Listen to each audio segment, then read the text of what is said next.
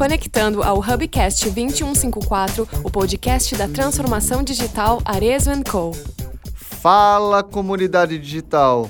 Sejam muito bem-vindos ao Hubcast 2154, o podcast da transformação digital.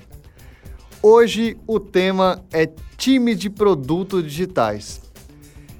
E para falar sobre esse tema, eu trouxe aqui comigo o Leandro, do nosso time de agilidade. E aí, pessoal, tudo bem? Aqui é Leandrinho, a Scrum Master do time então de transformação digital. E vamos lá então, né, Márcio? Vamos embora. O Rodrigo Carvalho, do time, do coordenador do time de e-commerce.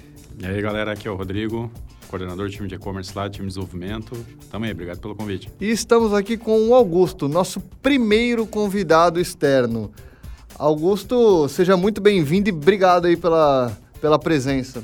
Valeu, uh, tudo bom, galera? Uh, aqui é o Augusto, eu sou gerente de produtos na Egro. Nós somos uma agtech, né? A gente trabalha com uh, gestão agrícola e é isso aí. E hoje o assunto é produtos digitais, time de produtos digitais. Eu trouxe pessoas com opiniões distintas, justamente para ver o caos. Esse que vos fala vai apenas jogar gasolina na fogueira. Então vamos começar pela definição. O que é um time de produtos digitais? Vamos passar a palavra para o cara que é especialista no assunto, que é o Augusto. Então vamos lá. Eu acho que a ideia do, do, time de produto digital é a ideia de um time que ele, ele trabalha orientado ao negócio, né? Então a gente vai tentar diferenciar um pouquinho do time tradicional de TI, que é um time que geralmente atende a demanda de alguma área. Né? O time de produto é um time que ele, assim como uma área da empresa, ele é orientado dentro da estrutura e da estratégia. Então ele trabalha para atingir algum resultado, alguns resultados, abraçando, claro, um pedaço ou um produto que a empresa toca, né? E quando a gente entende produto, daí a gente vai ter que ampliar um pouquinho o conceito de produto digital para além do software, mas todas as camadas que envolvem, né? Desde o atendimento, qual é o objetivo final disso e como é que funciona a cadeia para atender daí a necessidade desse usuário, desse cliente que a gente quer gerar algum resultado com ele, né? Seja um cliente interno, daí sim uma, uma, uma outra área da empresa, ou então um cliente externo, nosso cliente final. Eu posso dar um passo atrás, cara? Acho que seria legal a gente falar sobre o que, que é produto digital. Pode ser, boa. Então, o produto digital, acho que a gente vai de novo cair no problema de querer diferenciar um pouquinho só do software, né? Uh, o produto digital é um produto que tem com a base software, ele não é diferente disso, né, fundamentalmente, mas a gente vai entender que o produto é aquilo que o usuário percebe como benefício. Então, não é só o software, mas é aquilo que o software entrega para ele. Uh, muitas vezes na empresa, e acho que a Arezo tem, tem essa questão, por tratar de produtos industriais também, que são produtos físicos, né? O que a gente fala de produto geralmente vai ser o calçado, né? Vai ser aquela coisa que a gente consegue pegar na mão. Quando a gente fala de trabalho de produto digital, o produto digital muitas vezes é o ponto de contato do cliente, é o nosso site, é o nosso aplicativo, é onde o cliente entende que ele vai conseguir obter aquilo que ele está procurando. Legal. Não sei se o Rodrigo quer complementar. Cara, eu tenho, eu tenho uma coisa assim que eu gosto de pensar quando eu falo de produto digital, que para mim a grande diferença entre produto digital e sistema está na questão do usuário, sabe? Se se for pensar no sistema, sistema tu tem usuários. Vamos lá, vamos pegar na, na Arezo, por exemplo. Tu tem um SAP. O SAP tem um usuário. Tu não precisa conquistar aquele usuário. Ele vai usar aquele sistema e pronto. Não, não existe um catálogo de sistemas onde o cara vai dizer, não, hoje eu quero faturar com esse aqui. Ele tem que usar o SAP. No caso de um produto é diferente, porque no produto não tem usuário, tu tem cliente. E tu tem que conquistar o teu cliente. Eu acho que isso é uma grande diferença quando tu pensa em produtos digitais e quando tu pensa em sistemas. Né? Às vezes você não precisa pensar na experiência do usuário que utiliza o SAP para dar um pouco de eficiência operacional, alguma coisa assim. Mas eu acho que tu faz mais isso quando tu quer te diferenciar do mercado, né? Aí tu não quer conquistar o, o, o, usuário, tu quer conquistar o CIO, no caso, né? É, diferente o, o, modus operandi, né? Quando tá falando de um produto digital, tu tem que conquistar basicamente a tua audiência. É uma experiência diferente, né? Na verdade, a experiência é o que conta nesse caso eu vou, eu vou complementar, acho que mesmo que tenha diferença, acho que a gente ganha bastante de entender esses sistemas internos e sistemas quase que obrigatórios que a empresa tem como produto também. No momento que tu considera da experiência de quem está lá usando na ponta, não só o CIO que vai, vai pagar, que é o cliente, né, mas o cara que é o usuário final, consegue pensar em coisas que tu consegue tirar melhor, né, melhorar a experiência dele, tu consegue deixar a operação dele melhor, melhorar a performance e resultado de negócio lá na ponta, tu consegue trazer benefícios que não são tão claros quanto a simples implementação, quando aquele benefício macro que foi pensado talvez pelo CIO, por um diretor, que está olhando o, o, o, retorno, o ROI base do, do, do, da utilização daquilo, mas pequenos ganhos e ganhos mais pontuais, inclusive a satisfação do próprio funcionário que está trabalhando com, com aquele sistema de não sofrer tanto, de ter que fazer algumas ações. Eu até vou ficar um pouco em cima do muro, né? É, no sentido de que, é, por trabalhar também com RP por alguns anos, de fato, tu tem um produto standard, tu tem um produto caixinha, que tu coloca lá na ponta e o cara vai ter que usar. Tem um cadastro de cliente. Tá? Ele vai fazer um cadastro de cliente, tem os mesmos campos e tal. Mas sempre tem, até por trabalhar sete anos com RP, sempre se viu o quê? Tu tem customizações, tu tem adequações ao cliente, tu tem que trazer, vamos dizer, a, muitas vezes a cara do cliente, o negócio do cliente para dentro até mesmo de um RP. E daí vai muito do que se constrói, né? Meio ao gosto do freguês. Então, acho que é, concordo com o, o, o Rodrigo né? A questão de tu tem usuários ali que não tem que usar, não tem o que fazer, né? Mas também tem essa questão assim, de trazer uma melhor experiência naquilo que é particular do cliente, né? Então, acho que grandes corporações, os ERPs, também têm esse viés. Eu posso considerar um, um time Scrum, um time de produtos digitais? Então, eu vou, vou colocar aqui a minha polêmica. Eu, eu, eu acho que o Scrum Tá eu falei que eu ia jogar gasolina na fogueira. Ele foi rápido. Eu achei que ele ia dar mais uma voltinha. Não, já... Segunda, terceira pergunta já. Eu já olhei uma cadeira aqui. não, se a gente vai pegar o, o, o, Scrum não estendido, né? É, sei lá, o, o, Scrum não de alguns autores de fora, mas o Scrum lá do, do manual Scrum. Ele, ele traz algumas prerrogativas que, que para mim ficam um pouco aquém de um time de produto. Né? Ele diz que o time de, time de Scrum, que é um time de desenvolvimento, ele tem que conseguir desenvolver o que é esse produto complexo que, que, que é a entrega que ele vai fazer. Uh, na minha visão, isso falta um pouco para o time de produto. Tá? O time de produto ele vai além disso. Ele tem que ir antes de, disso, antes de pensar o que desenvolver, ele tem que conseguir entender o que, que tem que ser desenvolvido, ele tem que conseguir conversar com o usuário, não só com o cliente, ele tem que conseguir saber o que, que é mais importante, ele tem que conseguir ver dados e conseguir pautar sua própria priorização. Ele tem que conseguir, depois da entrega, medir o seu resultado. Então, o time Scrum, pelo menos tradicionalmente que está colocado lá no manual, ele pega um pedaço disso. Não que esse pedaço não seja importante, mas ele é um pedaço. Falta o resto. Bom. Mas aí, cara, eu tava, eu tava ouvindo falar assim, tava pensando se a gente não tá misturando o que é Scrum com o que é time de produto. Porque tu pode ter um time de produto e usar Scrum no teu dia a dia, sim, por exemplo. Sim, pode, pode. Não, eu, digo, eu digo fazer essa diferenciação porque às vezes a galera, não, a gente tem Scrum, então a gente tem time de produto. Não ah, exatamente, tá. não exatamente. É, o que... O... Vamos lá, não, aí, não aí entra a questão dos squads também, né? É. Pode ter squads e pode não ter time de produto. Pode, pode. É, se a gente pegar é o, o, o, By the Book lá no, no, uh, no, guia do Scrum, que tem 16 páginas, evidentemente que ele não tem um, uma riqueza de detalhes né, de, de, de como se faz. Né? Mas, uh, diante assim, conversando com a comunidade mesmo, né, de agilistas, enfim, pessoas que trabalham muito bem com o framework, uh, e eu também me apego muito à questão assim, tu tem que ter um time preparado para desenvolver aquele produto. Tá? E quando, uh, com os skills necessários para que possa desenvolver. Então, se a gente pegar, por exemplo, a figura do PO e a sua responsabilidade dentro do time, é o cara que, de fato, ele está lá junto com a, a, fonte da necessidade, seja um cliente final ou um, um BO, enfim, ah, pegando essa necessidade. Ah, o que, que, se necessita fazer para o produto e trazendo isso para o time ah, na maior riqueza de detalhes possível em relação à necessidade, né? não de como se faz.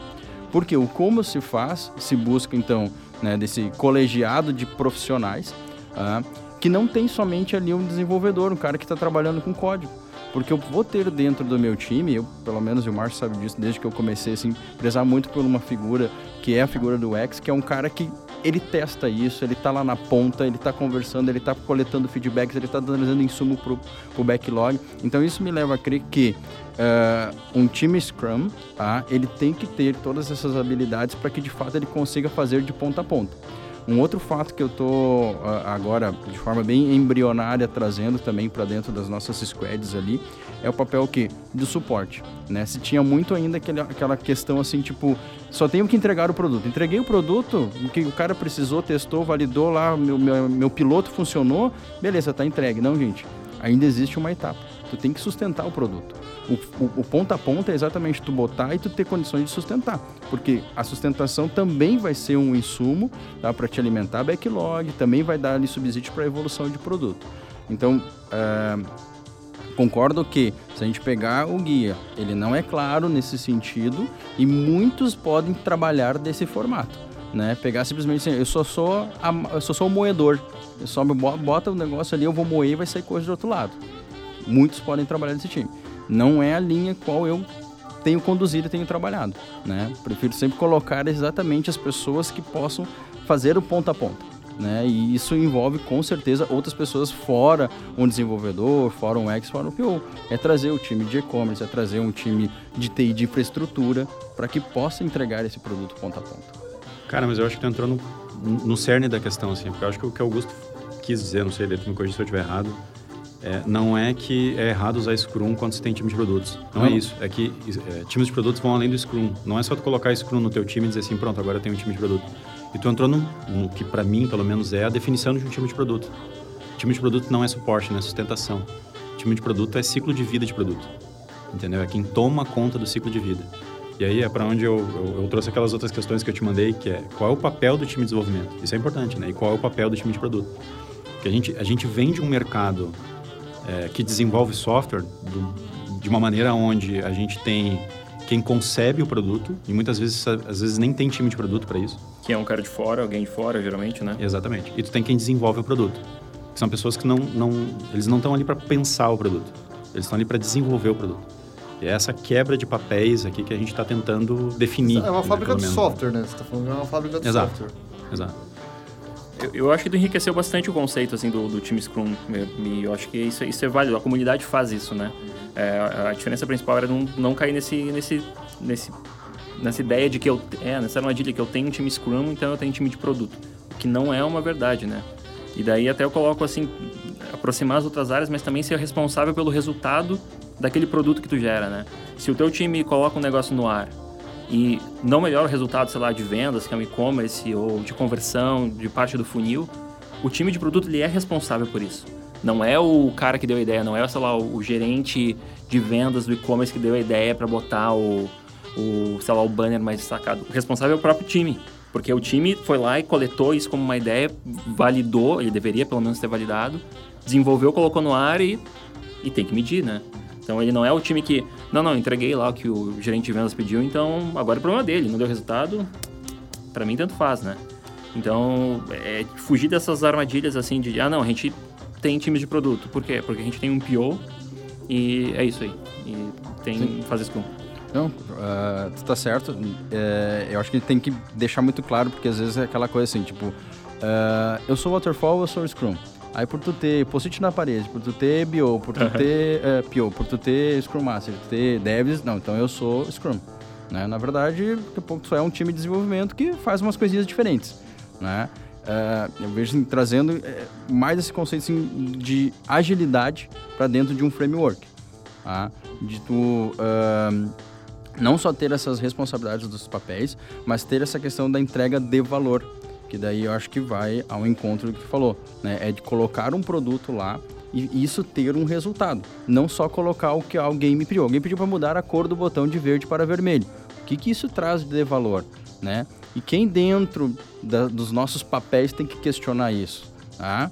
Todos. Mas acho que a primeira pessoa é o cara que tá lá recebendo aquela demanda, o pior. Cara, por que que, por que, que por que me justifica o porquê disso, né? É, é, esses dias eu falei, levei a questão assim, né? Ah, o PO ele tem que ser o FDP. Ah, o que que é o FDP, né? Ele tem que fatiar, ele tem que priorizar, FD, não, tem que descartar, ele tem que fatiar, tem que descartar, ele tem que priorizar as coisas, entendeu? Para entregar isso muito pro time de desenvolvimento. Então, não ser um tirador de pedido, porque sendo um tirador de pedido, ele é o cara que pegava antigamente no modelo Waterfall todo aquele 45 páginas de requisito e diz assim, façam, né? Ele era ali o, uma figura antiga de GP. Fiz muito disso, né? Então, é, é, concordo. Se a gente fizer uma squad de trabalho que só faz exatamente o que pediram, sem ter questionamento, sem entregar alguma coisa lá na ponta, sem ter formas de medir isso também, de fato, ele só é um time de desenvolvimento e tem o nome de Scrum. Eu- queria dar um voltar novamente um passo, cara, e a gente voltar na questão do, do, do que é time de produto e, e entrar mais no sentido assim de por que times de produto e não por que times de desenvolvimento de software apenas. Por que, que vale a pena ter um time de produto? Então, eu- eu acho que a primeira diferenciação do nome é bem simples, é para dizer que um time é focado no produto como um todo e o outro era focado só na etapa, na etapa de desenvolvimento, né? Eu acho que cai muito no cascata, que o Leandro falou ali de a gente ter etapas e tinha lá uma etapa que era desenvolvimento. E essa galera tava toda numa caixinha, daí tu jogava o trabalho para eles, a gente trancava a porta, né? Passava a pizza por baixo e esperava sair software no outro lado. Entra porco só linguiça, né? Não esquece do café, que é importante. Ah, é o café. E a ideia de, de time de produto daí é para diferenciar. Esse time está cuidando ponta a ponta, ele é responsável por tudo e ele tem que fazer o trabalho todo. O que parece muito bonito, mas dá mais trabalho também para a galera, né? As principais vantagens, se a gente começa a olhar, é, é, primeiro que o negócio cresce muito e é muito difícil que quem está na camada gerencial acima, e eu falo até hoje como, atuando como gerente, é muito difícil eu conseguir estar olhando todos os detalhes que acontecem em todas as pontas. Né? Se não tem alguém lá mais na ponta que está lidando com o dia a dia para ver, putz, é um problema, para estar mais perto do, do problema, do suporte, das coisas que vão acontecer e pensar. Segundo é, todo mundo tem que pensar na, na estrutura corporativa, não é só a camada gerencial que tem que trazer as boas ideias e transformar isso numa panaceia, né? Então, ter pessoas, a gente tendo, tendo pessoas inteligentes com o ownership lá embaixo que vão garantir que vai, aquele produto vai estar não só no ar, que são aquelas prerrogativas clássicas de, de tecnologia, né? O produto tem que que estar no ar, ele tem que estar funcionando com, com tudo certinho e o cliente tem que estar conseguindo usar, completar a jornada dele. E trazer essa problemática para dentro dessas pessoas. Então a gente ganha de, primeiro, a galera que está em cima não tem que estar também de vigia, microgerenciando as, as pontinhas para ver se está funcionando. Esse pessoal assume essa responsabilidade. E em troca a gente ganha muito mais gente tendo ideia, pensando, trazendo coisas novas que vão renovar o nosso, nosso produto a gente consegue reorientar mais rápido, porque o cara tá lá vendo, vai ver que acontece um problema e não precisa ch- chamar o chefe dele, que vai chamar outro chefe para ver se vai fazer. Ele pega e faz, porque ele sabe que ele tem que fazer, porque o que é importante é manter os resultados que são chaves para a empresa e não terminar o projeto XPTO, que, ah, não, mas se vai atrasar, não interessa. O número, aquele resultado é mais importante. Manter o produto no ar, a experiência boa para o cara con- conseguir usar é mais importante, né? Acho que todo mundo aqui passou por alguma experiência de, putz, o negócio tá fora do ar. Não, mas tem que acabar a tarefa do projeto. Mas, mas tá fora do ar. Não, mas a tarefa do projeto, que senão o GP vai reclamar para mim amanhã que eu não entreguei a tarefa. Cara, o negócio tá no ar, tá funcionando, tá bom, tá estável, tá disponível para o cliente é muito mais importante. Então a gente conseguir fazer pequenas mudanças evolucionárias, não só pensar em grandes pacotes mágicos que vão resolver o problema. A ideia do time de produto, ela não resolve isso por si só. Mas eu acho que no momento que a gente bota todo mundo para ter mais posse, mais responsabilidade pelo que está acontecendo lá na ponta, abraçar um pouco, porque ela- ele vai ser responsável, aquele time, né? E daí eu, eu gosto de trazer um pouco acima assim a figura do Pio. Acho que o Pio ganhou muita projeção nos últimos tempos, mas o time tem que ter aquele ownership, né? Se, se cair tudo na nas costas do Pio, quer dizer que se o Pio não tiver ali, o time não faz nada, assim, tipo, parou, travou, morreu. É, os desenvolvedores precisam. É, é assim, depende do nível de desenvolvedor. Tem alguns que não querem de fato se envolver com o produto. Sim. O negócio deles é desenvolver, não, não importa muito a consequência daquilo que ele está atacando. Então vai muito de você, de você formar essa base também de, de entender o problema que está resolvendo e não ser mais um monte de tarefeiro, né? Agora, vocês falaram de sustentação, até da própria autonomia de fazer o produto fim a fim, né? A partir do momento que você tem uma startup lá com 10 pessoas, você consegue criar um squad, um time de produto digital, seja lá o que for, que consegue garantir aquilo fim a fim. Mas a partir do momento que você vai crescendo, né, você vai o, o próprio produto vai ganhando corpo, cara, tanto a sustentação vai começar a tomar a grande parte do, do time de desenvolvimento, como é, até para cuidar do próprio produto. Você pode ver, o, o e-commerce tem várias squads. Você poderia tratar o e-commerce como, como sendo um produto. Então você começa a, a crescer e, e aí o time vira times de, de um mesmo produto, né? Você vira, sei lá, um Spotify aqui. Você começa a criar tribo, enfim, dá o nome que você quiser, mas você começa a criar um, um- uma equipe gigantesca para tratar o mesmo produto digital, né? A, a gente estava falando, eu e o Augusto, no carro, sobre isso quando a gente estava vindo para cá, justamente sobre sustentação. né? Que é, é engraçado porque quando eu comecei a trabalhar na Arezo, nós tínhamos um time de sustentação. E eu op- optei por não ter mais esse time e distribuir a sustentação entre todo mundo do time. Eu vou te dizer, cara, que antes era muito mais fácil. Antes era muito mais fácil. Quando eu tinha um time com três pessoas que faziam sustentação, era muito mais fácil. Era muito mais rápido. A diferença é que antes eu tinha três pessoas que faziam isso, agora eu tenho 25. Entendeu? O meu resultado é mais escalável. Ele pode não ser mais tão rápido, mas ele é mais escalável. Eu acho que essa é, um- é uma das grandes vantagens de ter produtos, de ter times de produtos. O- Fazer, fazer, desenvolver produto da forma como a gente desenvolvia software há 10 anos atrás, com a questão de ter um gerente de projeto, que é um tirador de, de pedido, funciona, a gente viu isso no mercado funcionando por muitos anos e eu acho que vai funcionar ainda por muitos anos. Mas eu não acho que isso é escalável, por exemplo. É, você pulveriza né, o, o, a sustentação entre vários, entre vários times, né? Eu acho que é muito circunstancial, né? Eu acho que não existe uma, uma resposta simples, né, para um problema complexo. Mas, a título de exemplo, tem um, um a gente falou aqui um, em alguns episódios com o pessoal de BI que tinha um time de BI. E aí, se você começa a medir os tickets que entram no time, ticket de demanda, 50% do time era sustentação. Então, tudo aquilo que você produz, que de fato traz valor para o usuário, você reduz para 50%. Só que você tinha apenas um time, né? Então, metade dele era sustentação. Aí resolveu, nesse momento, segregar e fazer um time que atende é, as demandas que vem de produção e, um, e, e outras demandas, entre outras, mas deixar um time focado e somente em novas funcionalidades, não, não deixar esses caras pegar problema de produção, porque senão ele, eles perdiam muita performance com isso. Mas ao mesmo tempo tu tira um pouco da responsabilidade da galera que está gerando coisa nova, muito, né? Muito, é. Todo, é, é todo, toda... É, é, escolha Sofia. Você vai, você vai trazer alguma coisa positiva ou uma negativa. Eles vão fazer muito delivery. É lógico, né? Tem muita questão de responsabilidade, muito circunstancial, de novo, mas é, você pode causar. Eu vou entregar, né? o próximo time que se vire. o próximo pra... time que se vire. Mas é que conforme você vai escalando, né? Imagine em banco, né? Que é, tem centenas de squads, né, cara? Então acaba tendo vários times que sejam só para sustentação.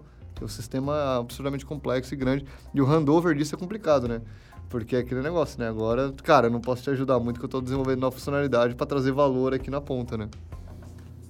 É, eu também acho que a sustentação no produto vai muito da arquitetura dele também, né? Depende muito de como ele foi construído muitas vezes quando tem sistemas monolíticos, tu ter sustentação distribuída entre vários times é um pouco mais complicado. Se tu tem microserviços, isso é, é, é praticamente base do negócio, né?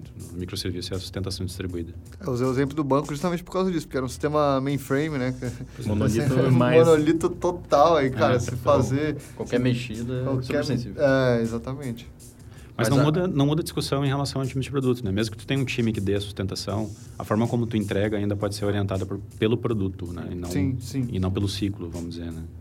O, a questão da, da, que eu vejo da sustentação, não, não tem fórmula certa nem errada, né? Mas uh, dentro de um modelo onde tu tem... Uh, teu time de sustentação está pulverizado nos teus próprios uh, times de desenvolvimento, o, conhecimento do produto, não só com a responsabilidade, também fica muito maior, né? Porque uma boa parte daquilo que vem da sustentação pode ser um problema de infraestrutura, que alguém, sei lá, mudou um servidor e deu pau agora na minha aplicação, mas pode ser também por um bug.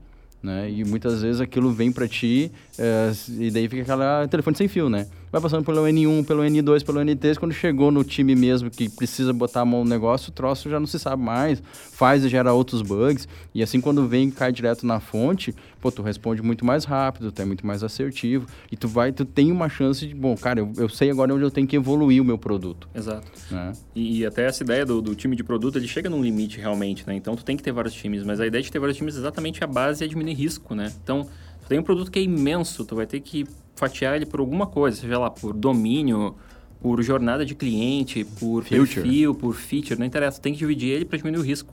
Porque o risco de um time errar alguma coisa e estragar o resto é menor, né? E daí, claro, a ideia de microserviços vem, vem no, no, no, no barco assim depois, né? Mas mesmo trabalhando com monolito, né? O time, um time olhando para um pedaço, outro para o outro, de, aumentando a responsabilidade. Uh, eu acho que tem situações realmente que muitas vezes uma equipe de sustentação focada vai ser mais responsiva para a situação, mas até ela ser abordada como uma estratégia de produto é, é tu cair e olhar para ela e pensar, ok, como é que eu consigo reduzir então o custo da empresa em resolver um, um problema? O quanto tempo, como é que eu diminuo minha janela de atendimento aqui, né? Meu SLA fica menor para eu conseguir fazer esse time render mais. Então, esse time ele vai ser 90% sustentação e 10% implementar melhoria para diminuir sustentação, mas tu começa Você a abordar ele... o ROI desses caras é complicado, né? É, o ROI tu não, talvez não consiga diminuir, eh, medir exatamente, mas tu consegue, tu consegue medir o ROI, tu consegue diminuir, medir o quanto custa esse time e o quanto tu consegue reduzir de, de, de, de tempo de atendimento, tu consegue ter uma, uma noção, não o ROI exato, mas uma noção de quanto tu tá economizando, melhorando os processos desse time, né? É porque ele vai. Ele, vai, ele já é um time que dá prejuízo, né? É, é, mas assim, é que são coisas que são. É, é, é, difícil de você tangibilizar. Porque se você tem uma boa sustentação, o seu SLA de atendimento é rápido e, e assim, e, e a satisfação do cliente aumenta. Perfeito. Mas como é que você vai refletir essa satisfação em trazer um resultado financeiro? A- Algumas coisas ficam mais complexas e você medir de fato o ROI. O ROI financeiro de um... Você está desenvolvendo um produto de e-commerce, sei lá, cara, eu consigo medir lá na ponta quanto no, no bit, quantos reais aquele time está trazendo de, de, de, de faturamento, enfim, versus quanto eu investi. Agora, no time de sustentação, não, né? Você está você tá entregando melhorias que tá, tá resolvendo a tá resolvendo o problema de produção. Mas você medir o ROI direto financeiro é mais complicado. É, porque na real, na real o time de sustentação, ele não tá lá para criar nada, né? Sim, sim. Então, basicamente, tu tá lá, ele tá lá para evitar perda. É, é esse o cálculo que tu tem que fazer. Então, quanto mais esse time, que na verdade, na verdade não estamos falando de um time, né? Estamos falando de sustentação. Não necessariamente sustentação é um time. Mas fazer bem a sustentação é necessário para tu diminuir a tua perda. É, é- é só, basicamente, essa é a conta que a gente faz na prática, né? E a gente sabe o quanto perda custa caro. Né? Porque às vezes custa mais caro do que se tu estivesse ganhando aquele valor, né? E- É, o- é o, é o que o Leandro falou, né? Da, da, da complexidade, né? Você vai. Ah, sustentação. Ah, então um time, pra, conforme você vai crescendo, vai ficando cada vez pior, né? Porque ah, um time para sustentação é, é pouco. Não, coloca dois. Não, coloca. Aí você começa a colocar níveis, né? E puta, cara, do, do, do cara ter o problema lá na ponta até o problema dele ser resolvido, você só vai, você só vai aumentando, né? Você só vai aumentando a complexidade, o tempo de atendimento do cara pro cliente. É, Eu tenho, eu tenho uma, uma questão também de... Quando a gente fala de times de produto, né? A gente está falando de times que, que cuidam ou de um produto ou da parte de um produto, né? Porque nem, nem todos os produtos cabem em um time só, então a gente precisa dividir. Então, necessariamente, um time de produto vai cuidar de alguma coisa específica, né? Ou de uma parte do produto, mas uma parte bem definida, ou vai cuidar de um produto como um todo. E aí, sustentação, ela, ela não casa nessa definição, né? Porque a sustentação cuida de tudo. E, na verdade, sustentação, ela tira o foco do produto, ela tira o foco no produto. Esse é o problema principal quando a gente fala de um time de sustentação. Isso pensando como um time, né?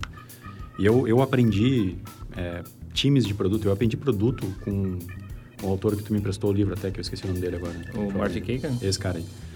É, times de produto são focados em entrega de valor.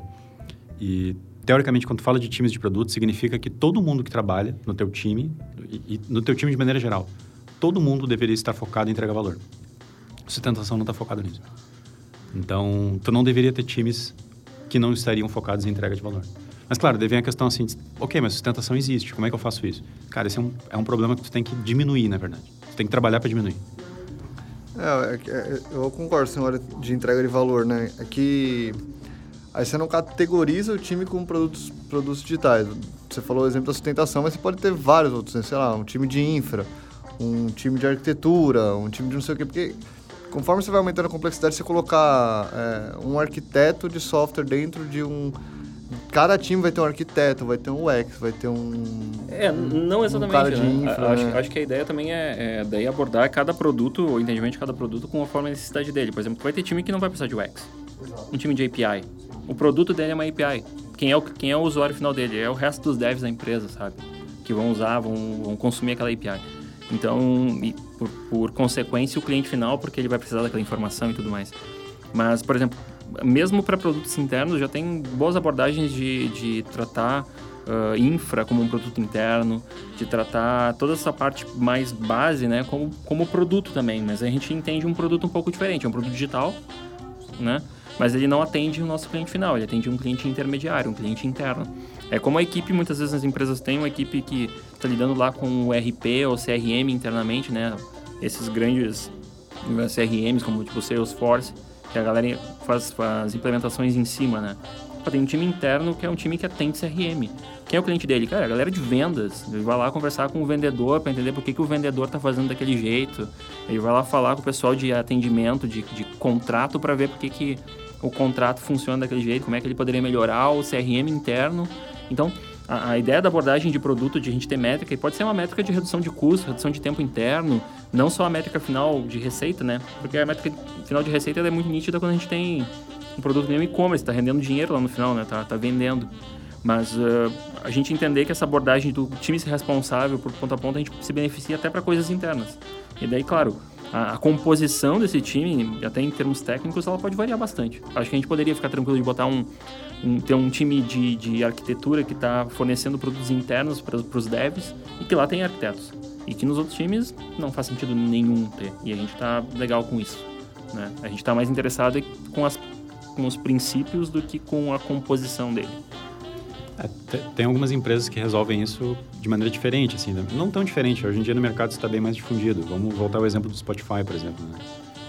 Tu sempre vai ter, independente de qual é a tua arquitetura, se tu tem uma arquitetura muito moderna de microserviços, muito bem gerenciada, ainda assim vão ter serviços né, que se cruzam. Entende? E que tem papéis ali que necessariamente vão se cruzar. Tem, tem funções que são cross, não, não tem, tem. Em alguns momentos os times vão se cruzar. E aí tu pode criar estruturas para resolver isso. Que muito provavelmente isso não vai ser 100% do teu tempo. Aí entra a questão dos chapters, entra a questão das guildas. É, é, é aí que Essas estruturas esses... que são que são transversais, né? Isso. Que são além dos times. É, Exatamente. É, é, e, e, entre, e entre times, né? porque exatamente isso que você falou é, é, aquele negócio. Você tem que separar a sustentação, mas conforme você vai crescendo, a dependência, acho que existe uma falácia, ah, vou criar um produto, vou criar um time de produto porque esses caras vão fazer fim a fim 100% não tem problema. Cara, isso, isso é inteiro quando uma startup, isso funciona. Agora, e lá, hein? É, uma startup, é, lá. Não, se for uma, uma startup de 10 pessoas, que as 10 pessoas estão no squad, tudo bem. Agora, do contrário, cara, não existe. É, a dependência vai existir. Até porque tem um legado, né? É, Empresas. Tem, né, tem um legado, tem. Né, tem nosso exemplo é isso, né? Então... Existem várias dependências. Dependências de áreas que às vezes não são nem da porque, cara, se você for ver, o RH é uma dependência. Cara, se, se eu tô precisando de alguém no meu time, eu tenho um gargalo no meu time, que é a, dependência, a contratação do cara é a dependência, o financeiro pode ser uma dependência. Eu preciso testar alguma, alguma funcionalidade que depende de alguém no financeiro. Cara, é uma outra dependência. Então, é difícil você ter um, um, um time de fato que cuida end-to-end e não tem independência nenhuma, né, cara? Eu vejo uh, que há um, um movimento que não é de agora, já é um movimento há mais que está mais tempo ali, mas algumas empresas estão mais avançadas ou não, que não só uh, uh, na forma de desenvolver o produto se pensa se, né, se, se age diferente, né? Mas se tem um movimento também em, em áreas como RH, como tu falou, como uh, gestão de fornecedores, para que essas áreas também tenham, vamos dizer, uma agilidade. Eu estou fazendo agora sinalzinho entre aspas, né? Uh, também dessa forma, para que elas possam estar, vamos dizer assim, se, uh, se colando com os times de produtos, independente do framework que se use. Né? Uh, infraestrutura, eu acho que é uma delas também, até pelo uso das novas tecnologias. Se pegar, por exemplo, eu me lembro há, há 10 anos atrás, toda a parte de monitoramento ficava na mão de uma infraestrutura. Tu queria monitorar qualquer coisa, era na mão da infraestrutura. Hoje já não. Hoje se entrega isso para os próprios times fazerem, porque mais performático, enfim, né, a resposta é muito mais rápida. Então há isso também. Né? Então, falando empresas uh, que eu conheci, por exemplo, estão fazendo uh, a parte de gestão de fornecedores muito tentando mudar, porque ah, eu precisava antes de um parceiro de negócio novo, né? uma equipe nova para desenvolvimento. Era três meses para botar uma pessoa dentro da, da empresa. Né? E viram, cara, isso é muito ruim, isso não tá. Eu, eu tô perdendo de gerar alguma receita ou uma melhoria dentro da empresa porque eu não tenho isso. Né? Então essa empresa, essa, essa área, esse departamento precisa mudar e precisa estar muito junto com o que a gente faz. Né? Porque ainda se outras áreas, se a gente falar fora tecnologia, ainda é muito departamental, ainda é muito silo, né? Então, assim, espraiando um pouquinho para fora agora dessa da questão de tecnologia, né? Mas uh, há esse movimento de mudanças de outras áreas, outros departamentos, para que possam estar inseridas dentro dessa questão de se produzir algo. Todos estamos imbuídos em produzir algo para os nossos clientes, internos ou externos. A, a, a, nessa parada de, parada de dependência, a melhor analogia que eu já vi foi do, do Klaus Leopold, que é do cara do Flight Level lá, você já ouviu falar? Ele fala que para você levar em conta que a empresa é como se fosse. É, a companhia é como se fosse uma empresa que escreve cartas. E a gente tem um teclado na mão, que o teclado na mão são. cada, cada tecla é squad. E a galera tá acostumada a querer performance no squad. Quero que a squad entregue muito. Mas, pô, o papel da companhia é, é escrever uma carta. E aí você tem uma squad que performa muito. Aí você vai estar lá, R, R, R, R. Não, a, a, a parada é você saber orquestrar essa dependência entre, entre as squads. Faz muito mais sentido você apertar a tecla certa no momento certo do que de fato você fazer uma squad performar absurdamente. Então, é, foi a melhor analogia que eu já vi de você conseguir amarrar a importância de você entender a dependência dos squads e não achar que eu tenho uma squad independente que, eu tenho que dar performance lá dentro para entregar produto. Mas eu acho que tem uma confusão que a gente faz quando a gente fala de times de produto, cara, que fala sobre justamente a palavra independência. Porque na real, a independência, ela é algo bom, mas esse não é o ponto. O ponto não é independência, é autonomia. Entendeu? Acho que ponto fundamental para um squad, a gente já está começando aqui a usar a palavra squad, né? É ela comum, vem, assim, ela, ela, ela vem, né? Mas acho que a squad é a palavra que a gente achou para definir time de produto, para não dizer três palavras a gente fala uma só. Mas a ideia é essa, entendeu? No fim das contas só, por trás. Mas a, a ideia quando tem um time de produto é que ele seja autônomo, que ele tenha responsabilidade, tenha foco de fim a fim. Mas não, que ele, não necessariamente que ele seja independente. Se, se ele puder ter tudo isso e ser independente, é muito bom. Mas Cara, qual é a empresa que vai ter lá, sei lá, mil pessoas no setor de TI todos vão ser independentes? Isso não vai acontecer na prática, né? E a questão também de que o time de produto ele não é uma ilha, né? Ele não está lá fazendo o que ele quer, como ele quer, né? Tipo, as diretrizes continuam vindo da empresa, a estratégia continua vindo da empresa.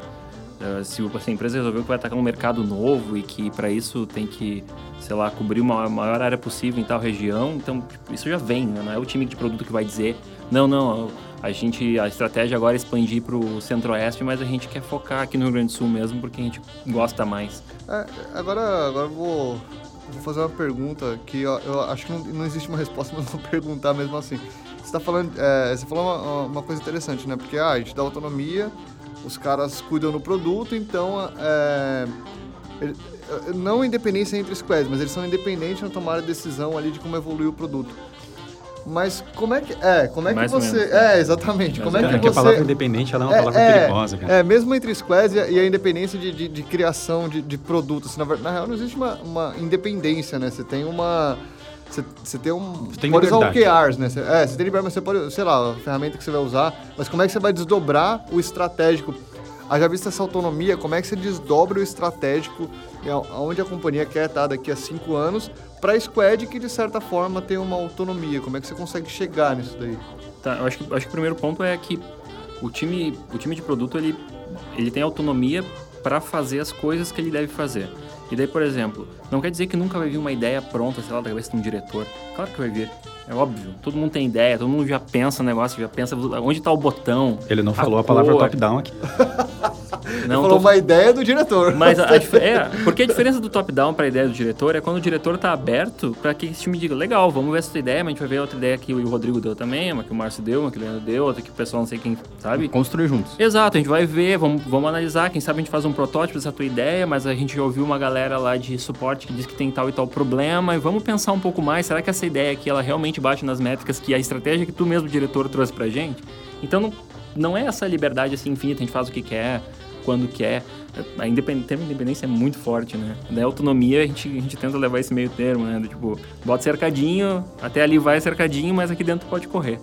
E o, o time de produto ele não tem que ser esse, esse festival de faz o que quer, não. A ideia nunca foi essa. A ideia é, ao invés de tu, esse time ficar parado esperando que alguém diga, olha, tu faz o botão verde, o time vai lá, que é, que é que o Leandro falou, não é o time que tarefeiro, né? Que vai lá ficar atendendo demanda. É, é o time que. Não, peraí, por que o botão verde? Ah, porque a gente quer vender mais pirulito. Legal. Por que, que tu acha que o botão verde vai vender mais pirulito? Ah, porque eu gosto de verde. Tá, calma. Volta. Vamos por quê, conversar. Por quê, por quê, por quê? Né? É, Sim, vamos entender. E, e, e, também é o time que vai propor isso, gente. Vamos botar o botão verde ali pro XYZ, não é o time que vai ficar só esperando, né? É, tem a saída e volta. Então a, a, diferença às vezes não é tanto na ideia em si, né? Mas é no comportamento da, da, das pessoas no, no sistema. Tipo, o diretor pode dar ideia, claro, o, o diretor pode dar ideia, a tia do cafezinho, o tio do, do cafezinho pode dar ideia, todo mundo pode dar ideia. O, o, que, que a gente faz com essa ideia que é mais importante? É entender que esse time tem responsabilidade sobre essas ideias, de filtrar elas, entender se elas cabem ou não, buscar ideias novas, questionar essas ideias, ver o resultado. Então, é expandir um pouco mais. Não é independência total, assim, ah, eu faço o que eu quero com o produto porque eu, sei lá, eu sou, sou dono do produto. Bacana, e o resultado lá da empresa, o que vai fazer se der errado? É. É, é, e também tem aquele negócio assim que quando a gente não está falando em time de produtos, geralmente a gente faz o quê? A gente faz um PE, né, um planejamento estratégico, Exato. Pensa em um milhão de projetos, faz um investimento absurdo, absurdo lá em um ano. Mas quando a gente pensa em time de produtos, a gente só muda, na verdade, o pensamento. Ao invés de pensar nos projetos que esse time vai entregar, a gente dá os drives, a gente, a gente diz pro time quais são os problemas que a gente quer que eles resolvam. Exato. E, como vai medir, né? Como vai medir e quais são as áreas estratégicas que a empresa vai investir dinheiro para botar pessoas trabalhando nessa, nessas, nessas estratégias, né? E a partir dali, ok, se desenvolve. Não quer dizer que não pode ter um monte de ideia de projeto, um monte de ideia de coisa legal que a gente vai fazer. Alguns são, podem ser essenciais, muitas vezes tem coisas que são, entre aspas, mais projeto. A gente tem que integrar com o sistema de um parceiro para poder funcionar, mas não quer dizer que eu tenho que entregar para o cara exis como ele vai fazer isso. Ele vai atrás, vai desenvolver, vai entender, vai pensar em alternativas. Acho que uma coisa não elimina a outra, né, cara? Acho que depois que, que, que, que entrou ágil, cara, eventualmente eu escuto um preconceito contra projeto, né? Que não, cara, Projeto, não. Você tá maluco isso aí. Eu, eu sou você... um pouco preconceituoso. Olha aí, Open já... the mic, open the mic. Não, eu acho que é muito circunstancial, de novo. Acho que não existe uma resposta mágica, cara. Se você tem, assim, é muito previsível aquilo que você pretende entregar e, cara, não tem uma etapa de discovery muito elaborada, é um... Seja um top-down, cara. Porque o, o, o, que eu já vi de problema é assim, ó. Ah, vocês vão fazer essa feature, essa feature, essa feature desse jeito, desse jeito. Vamos rodar ágil pra, pra, vamos, vamos, vamos descobrir, cara, eu já sei exatamente o que eu tenho que entregar, é uma questão de eu cadenciar, não tem porquê eu, eu, eu ficar inventando algumas cerimônias que, cara, não tem necessidade, entendeu? É, eu falei que eu sou um pouco preconceituoso com projetos, mas é brincadeira, assim. É claro que projetos existem em times de produtos, isso é normal. Mas os projetos, eles deveriam existir para atender o objetivo de longo, de longo prazo do produto. Porque é isso que está por trás de times de produto, cara. São objetivos de longo prazo, né? é construção, é por isso que os times precisam de autonomia, precisam de tempo, que às vezes as empresas não estão dispostas a dar esse tempo para o time existir e dar resultado. Entendeu? É, essa é a grande diferença. E o que a gente vê na maioria das vezes é, é só projetos. Entendeu? Eu quero que tu entregue isso aqui. É porque, é porque tem o triângulozinho ali de tem um custo, tem um prazo, né? E o, um escopo na figura de uma ideia. Então, tipo, é projeto. Né? E não quando pensar, tipo, não, é um, é um produto porque isso vai evoluir. Isso começou de um jeito, ele pode até daqui 10 anos ser bem diferente do que foi, mas a gente foi evoluindo, né? E um, um, outro problema de projeto, assim, que eu vejo que... Às vezes a gente tem uma ideia na cabeça. A pessoa que concebeu o projeto, ela tem uma ideia na cabeça. Mas não, não necessariamente aquilo que ela pensou vai dar certo. E, e é isso que o time de produto faz, faz acontecer, entendeu? Eles não vão desenvolver o projeto de ponta a ponta. Eles não vão definir um escopo, fazer um cronograma e fazer de fim a fim. Do início ao fim. Eles vão fazer um pedaço, eles vão fazer um MVP, vão testar, eles sabem onde eles querem chegar. E eles não vão cair nessa armadilha de fazer um cronograma e ir até o fim do projeto e só lá no final entregar um bagulho que de repente não é, faz sentido. Isso é, é, que, isso é cultural, né? Você, é lógico que tem, uma, tem o que é projeto e tem o que entraria como produto evolutivo. Mas é, como é uma coisa relativamente nova, cara, por mais que não seja independência, um grande nível de autonomia você está dando para o time. E para quem está acostumado a estar tá ali sabendo exatamente o que, que vai sair dali, você dá um, você investe um capital, cara, nós vamos fazer MVP, vamos testar e, cara, eu acho que vai dar certo. Então, você está dando uma autonomia e, cara, para quem está acostumado a ter o, o, o microgerenciamento ali, isso, isso gera uma complexidade grande na cabeça do cara. Sim, sim. Sem dúvida nenhuma, assim, cara, trabalhar com times de produto, ele, ele é mais complexo. Ele é bem mais complexo. Mas eu acho que uma vez que tu consegue fazer isso direito, ele vai ser... Ele vai ter um desempenho melhor a longo prazo. E no fim das contas, eu acho que ele vai te custar mais barato também. Sim, com certeza. Tem uma, uma, uma frase que eu gosto, que ela parece frase de para-choque de caminhão, e ela não é minha, do Rafael Sabá. Então, que diz uh, que o uso define o produto. Né? Então, eu, eu, vejo muito nisso. Tipo, a gente coloca lá um, uma pequena partezinha do nosso produto para começar a rodar, né? E vai coletando esses feedbacks, vendo essa questão que o que, que, realmente o cliente quer, porque a gente se depara, mesmo independente de trabalhando com, com Scrum ou só tendo um Kanban, a gente coloca lá vários né, postzinhos, né? Vai ter que ter busca, tem que ter procura, tem que ter imagem, tem que ter análise comparável. E daí quando bota na ponta, vê, cara, o cliente diz assim, ó, quando botou a imagem, para mim já, eu já vendi mais, eu já tô vendendo bem melhor. Será que eu preciso ter o resto? Vale a pena desembolsar dinheiro para ter o resto? Manter depois o resto, a gente falou de sustentação, né? É, depois tem que dar é. manutenção para tudo isso. Exato. Perfeito. Cara, é... o tempo está acabando. O tempo está acabando. Posso botar uma última pergunta? Não? Pode botar uma última pergunta, com certeza. Então, a pergunta que eu queria fazer é, na cabeça de vocês, assim, qual é o papel do PO? Tá, eu vou, eu vou colocar um pouco assim. Eu, eu primeiro, eu, eu, tenho evitado usar bastante a, a, ideia do PO, do termo PO. E na, nada contra Scrum. Olha aí. Leandro, Leandro, Leandro, por favor, nada contra Scrum. A cadeira, pô. Mas mais porque eu acho que, que o termo não explica muito. Assim como, como vários termos do Scrum, ele não explica muito para que, que veio. Eu prefiro o termo gerente de produto, ou Product Manager, ou PM, como quiser chamar. Mas para mim o papel desse, dessa pessoa, desse sujeito, é um, é conseguir trazer essa estratégia, principalmente para o time, né? Então, ele vai estar em contato com pessoas para trazer principalmente a estratégia e eu gosto cada vez menos que ele, que ele esteja em contato com pessoas simplesmente para buscar demandas, que é o pior cenário possível, né? Simplesmente vou buscar demandas com sei lá qual área.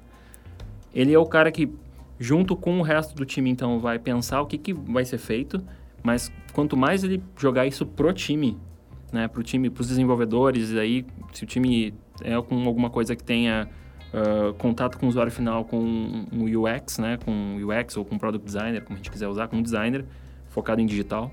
Alguém que vai, então, ajudar a pensar essas coisas. E alguém que está constantemente trabalhando no que vem antes. Né? Cada vez mais no que vem antes, que é o processo de descoberta, que é será que isso vale a pena ser feito? O que, que os, clientes, os usuários estão falando? Por que, que eles estão falando isso? Que problema que eles têm? Que problema que a gente pode resolver? Como isso liga com a estratégia? qual, como esse produto deve estar daqui a X tempo, qual seria o ideal, não quer dizer que vai acontecer, e daí é diferenciar a visão de projeto, né? Ao invés de fazer um caminho que tem todos os passos, eu digo, cara, seria legal a gente chegar para tal lugar, mas não vou, eu não vou planejar passo a passo para isso, né? Eu vou planejar os um, dois passos e a gente vai, vai testando. Então, é, é a pessoa que está em contato com o cliente, com o negócio e com a tecnologia, então ele fica nesse, nesse meio aí e funciona como um hub. Né? Ele vai receber esse monte de ideia, vai receber ideia, vai vir de todo lado, vai vir do próprio time, vai entender, vai ver o que, que tem que explorar melhor, o que, que tem que desenvolver melhor.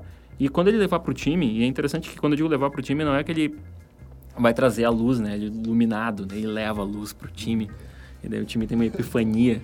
É, é mais no sentido de, de, de que o time o time, principalmente falando de desenvolvedores, mesmo que eles participem de processos de descoberta, eles vão estar, sei lá, 80% do tempo deles, 90%, dependendo da personalidade de cada um, dedicados a desenvolver, a fazer a entrega da, dessas coisas que a gente está explorando, testando, ou mesmo já tem certeza e quer botar lá para funcionar. Mas ele vai estar lá trazendo isso para que esse time fique por dentro do que está acontecendo, para que possa questionar ele dizer, cara, não é, será que é isso mesmo? Porque tu, tu conversou com o pessoal de vendas, mas eu estava olhando a base ontem e não está batendo. Tá? Não está batendo. Estava fazendo tal coisa e não funciona desse jeito. Então, para mim, é essa figura. Essa é a figura do... do em alguns, alguns lugares vai ser Product Owner, em alguns vai ser gerente de produto. Mas eu prefiro o termo gerente de produto porque diz o que, que essa pessoa faz. Ela gerencia aquele produto. Ela não gerencia pessoas, ela gerencia o produto em si. E ela é responsável por garantir o resultado desse produto. Bom, eu não vou divergir de ti, na verdade, eu, eu vou convergir. né? Será? É, não, é, de fato, é isso aí. Né? De fato, é isso. O, o PO, como se fosse o pé da letra, né? o dono do produto, né? É, ele só não é o dono do produto sozinho. Ah, ele não é o cara, o todo poderoso, é o cara, como tu falou, o cara que leva a luz lá para dentro da caverna onde estão todos os desenvolvedores. De forma alguma. Ele é o cara que ele busca essas eu, eu, eu vejo assim, ele busca essas necessidades, ele não sai batendo de porta em porta porque ele não pode bater na porta errada. Ele primeiro tem que saber quem é a porta certa. Ele tem que saber quem são seus clientes, então, quem são os demandantes. E mesmo que a coisa venha no top down, né, ele tem que perguntar. Ele tem que ser o cara que explora essa necessidade. Por que que tu precisa disso? O que que a gente ganha com isso? Está colado, está linkado com as nossas estratégias, né? Faz sentido, de fato, a gente fazer isso.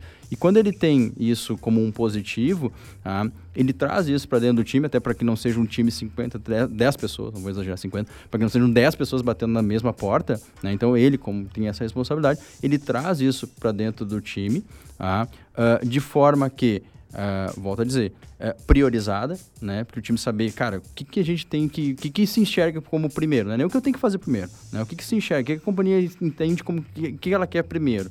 Né? Descartado, então ele já tirou fora aquilo que não faz sentido nenhum. Né?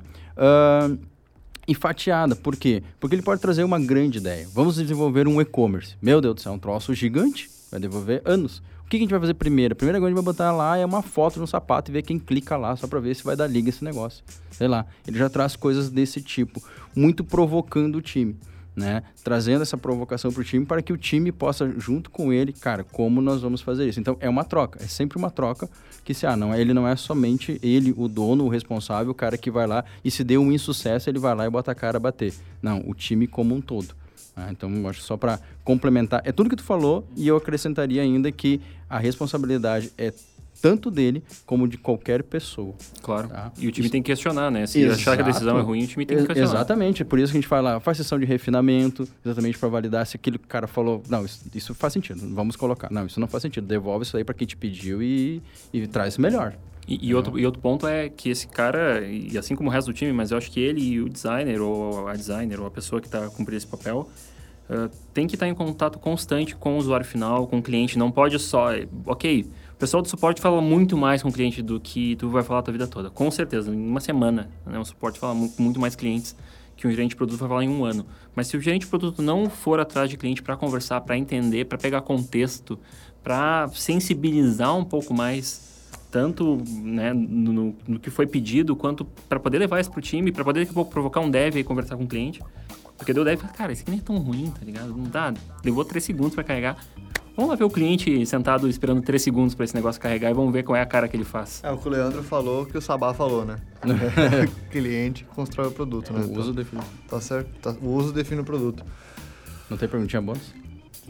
Perguntinha bônus. Não, eu, eu ia dar a minha, Ah, minha desculpa, definição. né? fazer a pergunta a. Não, eu, eu- ia falar o que, que, eu, o que, que eu entendo como sendo o papel do PO, né, cara? Então Tipo, é, é a resposta bônus. É, resposta bônus.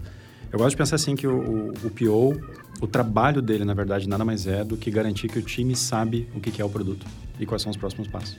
Tem uma pergunta do Ask Kanban, que, que é uma das últimas lá do Ask Kanban que a gente faz no, nas dailies, que é temos clareza sobre os próximos passos? Para mim, um time que tem um bom gerente de produto sabe responder essa pergunta. Pergunta para qualquer pessoa do time, eles sabem fazer essa pergunta. Eu, eu também gosto de medir a maturidade do time quando eu consigo, num time, é, ver que eles conseguem fazer, por exemplo, uma planning sem a presença do PO. Para mim, esse time tem um gerente de produto que está fazendo é, bem aí seu é o trabalho. ouro, né? É, bem, Aí é o- bem maduro. Isso deveria ser, na verdade, Sim. cara, eu acho que isso deveria ser o básico, tá ligado? Isso deveria ser o básico. Para mim, PO não deveria participar de planning, por exemplo. A polêmica. Entre- olha, Eu acho que não teremos mais tempo. Mas, eu devia ter falado isso no início. É, exatamente. Não, é, não, que é todo mundo que é briga mesmo, né? Que é sangue. Mas a, a minha perguntinha bônus é muito o que o Rodrigo falou, na verdade, assim, aí vamos descobrir o Eldorado agora com o nosso amigo Augusto. Como fazer isso com o time? Tipo, como é que tu leva esse senso de, de na tua visão, Augusto, agora pergunta direto, né? Fight. Ah, ah, essa visão, assim, de, de propriedade, de, de conhecimento do negócio, tipo, um dev. Aquele cara que pra ele, meu, meu mundo é codar, não, não me pergunta outra coisa. Tu, tu pede, eu faço, tu pede, eu faço. Eu comito e acabou. É, é- é engraçado, né? Porque quem já foi dev sabe que a maioria dos devs parece que só quer olhar pro monitor, né? Mas eu, eu acho que isso é mentira. Eu acho que isso é mentira. Eu acho que a maioria só tá acostumada a fazer isso, mas no momento que tu mostra que ele pode pensar e trazer ideias, geralmente eles curtem. Ah, primeiro, primeiro é a questão de comunicar, né, continuamente. Então, acho que o time tem que sentir que ele sabe que está participando daquele processo. Inclusive, que ele pode optar por não participar. Né? Daí eu acho que vai ter, vai ter alguns devs que vão dizer, cara, não, não quero. Tudo bem, vamos entender. Muitos vão, não vão querer no início, depois vão mudar. Acho que a gente tem casos. Eu trabalhei uma época com, com o Rodrigo, acho que a gente tem casos de pessoas que não queriam participar de nada e daqui a pouco estavam pedindo para participar de tudo. E acho que o essencial é a comunicação. É o, o- a pessoa que é responsável pelo produto ela tem que estar continuamente comunicando e explicando para o time. Gente, a gente vai fazer isso aqui agora. Por que, que a gente vai fazer? Por que, que faz sentido? Por que, que a gente não vai fazer outra coisa? Onde é que a gente quer chegar com isso? Que tipo de resultado que a gente quer obter? Pode parecer um pouco demais, mas eh, eu acho que todo mundo se sente mais apropriado no momento que eu tô dizendo, não tô dizendo simplesmente, ah, coda isso daqui. Mas é tipo, cara, olha só, a gente quer gerar esse resultado pro nosso cliente, pro nosso usuário, porque isso vai trazer valor tal, isso vai, tá, tá- vai trazer um resultado para a empresa que é importante, que vai ser bom para todo mundo.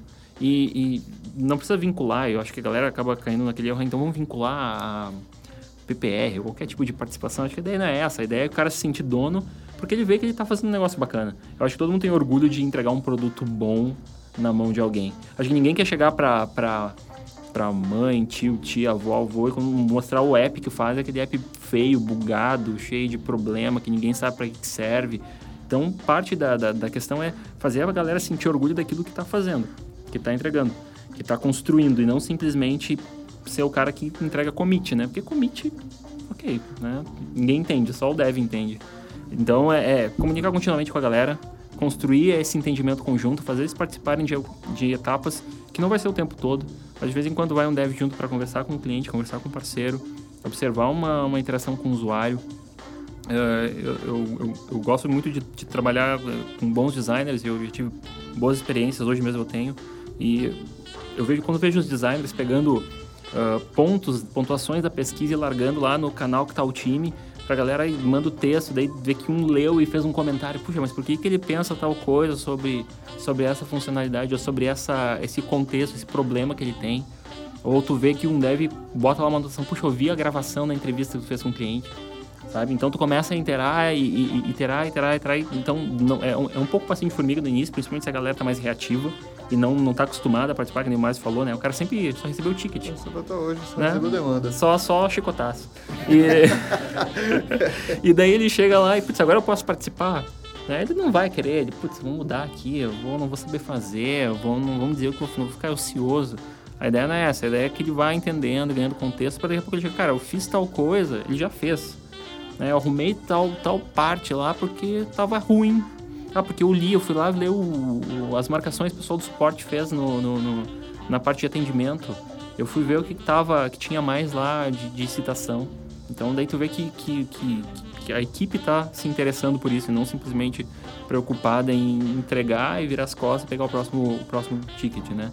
Mas não é um trabalho, é um, não é um trabalho que tu resolve em pouco tempo, é, é um trabalho contínuo. E, e, eu acho que a pessoa que está responsável pelo produto está aberta a, a, a errar, né? A abrir para o time que tem coisas pensando ainda, tem coisas que estão em desenvolvimento, que nem tudo é certo, e quando traz a estratégia ouvir o contrário, a galera poder questionar e afetar o seu um pouco o seu brilho, assim, tipo, eu não vou levar aquele negócio perfeito. Eu vou levar o negócio, o time vai discutir, e aquela ideia que eu tive, que eu queria levar para o time fatiada, bonitinho, chegou lá e não é nada daquilo, a gente vai reescrever tudo, vamos repensar tudo, vamos fazer tudo de novo. E tem que ficar tudo bem. Né? Muito bom, excelente. Boa resposta. Você saiu bem, puxa Bom, é, nosso tempo acabou, de fato. É, mas eu queria agradecer muito a presença de vocês. Leandro, valeu aí pela presença, cara. Eu Rodrigo. Agradeço, obrigado. obrigado. Augusto, obrigado, obrigado aí pela valeu. presença, compartilhar o conhecimento com a gente. E obrigado aí, galera. E até a próxima. Valeu. Valeu. valeu. Um passo para um grande salto. Isso é Arezzo Co.